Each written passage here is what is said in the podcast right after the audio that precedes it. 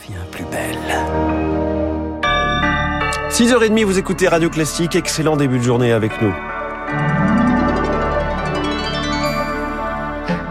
La matinale de Radio Classique avec François Geffrier. Et avec l'essentiel de Charles Bonner, l'essentiel commence avec un espoir contre la bronchiolite. C'est à ce stade une étude clinique, une injection d'un anticorps monoclonal pour soigner des nourrissons malades, leur éviter des transferts difficiles vers d'autres régions et par la même occasion soulager des soins pédiatriques débordés. L'étude est menée sur plusieurs pays, 30 000 enfants y participent, dont certains en France, au CHU de Lille. C'est le reportage sur place de Rémi Pfister. Je vais prendre ta petite température dans l'oreille, Bonnie. À l'âge de 4 mois, Bonnie rentre dans une période d'épidémie de bronchiolite galopante. Elle est en crèche, alors Valentin, tout jeune papa, n'est pas rassuré. Vous savez que c'est vraiment c'est l'année à risque, quoi. La première année, euh, c'est le moment où ils peuvent développer plus facilement des formes graves. Valentin et sa femme ont donc franchi le pas, participé à l'étude clinique Harmonie. Bonnie va recevoir une injection d'un anticorps monoclonal, le Nirsavimab. Le but, donner au système immunitaire une arme pour contrer le virus, explique la pédiatre Florence Flamin. C'est pas un vaccin, c'est vraiment, on administre directement l'anticorps qui va se diriger contre le virus, hein, qui va le neutraliser. Une seule injection, ça permet de couvrir les 5 à 6 mois de l'épidémie de bronchiolite. Et du coup, il n'y a pas de contre-indication avec les vaccins obligatoires. Euh. Cet anticorps a déjà fait ses preuves lors d'une précédente étude avec 75% d'efficacité.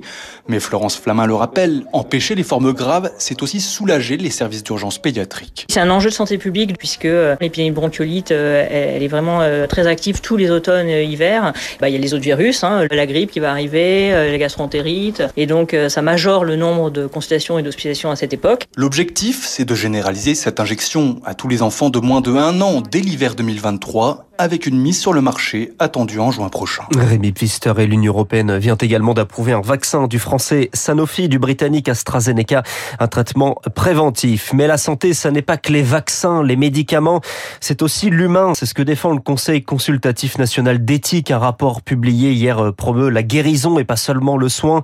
Une manière de lutter contre la crise morale d'un système de santé qui aussi entre crise des soignants et méfiance des patients. Une autre vision défendue également par le professeur Rémi Salomon de l'hôpital Necker à Paris et président de la commission médicale de la PHP. Cette dimension globale de la personne, c'est aussi euh, aller vers soigner les gens euh, là où ils sont. C'est la médecine scolaire, c'est la médecine du travail. C'est une dimension qu'on oublie trop souvent et qui est euh, là aussi en très grande difficulté. On manque là encore de temps de personnes. Quand vous regardez la médecine scolaire par exemple, beaucoup de postes sont vacants, les infirmiers scolaires aussi. Ce sont des métiers qui sont peu valorisés. On devrait y accorder beaucoup plus d'importance. Donc c'est bien que le Conseil national d'éthique ait soulevé point-là. Le professeur Salomon joint par Anna Huot. Ils sont opposés aux économies prévues dans le budget de la sécurité sociale. Les laboratoires de biologie médicale appellent à la grève reconductible à partir du 14 novembre. Autre grève, mais pour les salaires, cette fois-ci à la RATP. Le trafic sera très fortement perturbé ce jeudi dans les transports parisiens, métro et RER. E le détail ligne par ligne ne sera connu que dans la journée. Pour les conducteurs à la pompe, le prix de l'essence est en hausse, du diesel en baisse.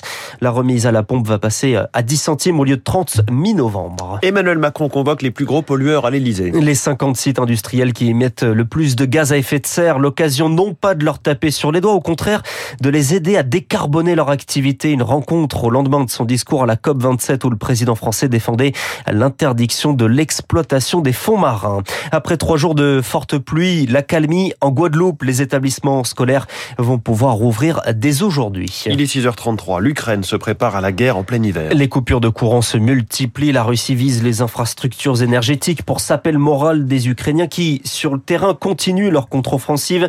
Mais l'hiver risque de limiter leur avancée, notamment, notamment à cause d'un phénomène local bien connu des experts, dont Michel Goya, ancien colonel des troupes marines. Ce phénomène s'appelle la petite Rasputitsa. C'est les pluies d'automne euh, qui vont commencer à transformer le terrain, rendre complètement boueux. Ça pénalise un peu les mouvements des troupes, surtout celles qui sont à l'offensive, c'est-à-dire plutôt les Ukrainiens. Puis ensuite, la deuxième phase, qui est celle de l'hiver, paradoxalement, vous avez euh, plutôt un rétablissement de la manœuvre parce que le sol gèle, mais va également faire très froid. Les Canadiens vont envoyer 500 000 tenues de grand froid aux Ukrainiens. Ça, ça peut avoir un impact stratégique, par exemple. Quand on voit la manière dont les forces russes sont mal équipées, on peut se poser des questions sur leur capacité à résister à ce milieu extrêmement difficile. Michel Goya jouant par Marc Tédé aux États-Unis. La campagne se termine. Élection la nuit prochaine. Demi-mandat perdu la plupart du temps par le camp au pouvoir, celui de Joe Biden en ce moment, qui appelle, qui appelle à défendre la démocratie face à un Donald Trump qui promet une grande annonce la semaine prochaine, alors que des rumeurs courent sur une éventuelle candidature à la prochaine présidentielle. L'Église de France joue la transparence sur les abus sexuels. La conférence des évêques de France est réunie en ce moment à Lourdes et a convoqué la presse hier pour lire la lettre de Jean-Pierre Ricard, l'ancien archevêque de Bordeaux, qui reconnaît des faits répréhensibles il y a 35 ans. Au total, 11 évêques ou anciens évêques sont poursuivis par la justice pénale ou canonique, la justice de l'Église. Vinci est-il complice de travail forcé au Qatar à quelques semaines de la Coupe du Monde? Le groupe français de BTP est convoqué demain devant le juge d'instruction de Nanterre avant une éventuelle mise en examen.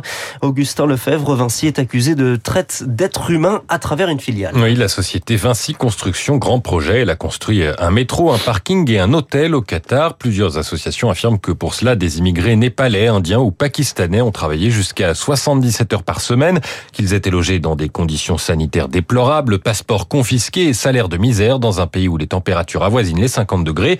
Une première plainte avait été classée sans suite en 2018. Cette fois, les choses sont différentes, estime Laura Bourgeois de l'ONG Sherpa. Là, ce qui fait la différence, c'est qu'entre-temps, il y a eu une instruction qui a été diligentée, puisque notre plainte avec constitution de partie civile de mars 2019 a permis d'enclencher cette instruction. Et dans le cadre de cette instruction, des mesures d'enquête euh, ont été diligentées, notamment une perquisition dans les locaux de Vinci en décembre 2020. Ça montre bien que des multinationales françaises peuvent être tenues euh, responsables juridiquement du fait de leurs agissements et des agissements de leurs filiales à l'étranger. Vinci réfute ces accusations. L'entreprise dit continuer à collaborer avec la justice, assure que les chantiers ont été commandés avant que la Coupe du Monde ne soit attribuée au Qatar, que les dossiers ne sont donc pas liés. Elle regrette une mise en examen à quelques jours du coup d'envoi du mondial et dénonce une volonté de tumulte médiatique. C'est l'étendard du football qatarien à l'étranger. Le Paris Saint-Germain affrontera le Bayern Munich en huitième de finale de la Ligue des Champions. Mais ce matin, la vraie championne, c'est Caroline Garcia, 17 ans après Amélie Mauresmo, la française.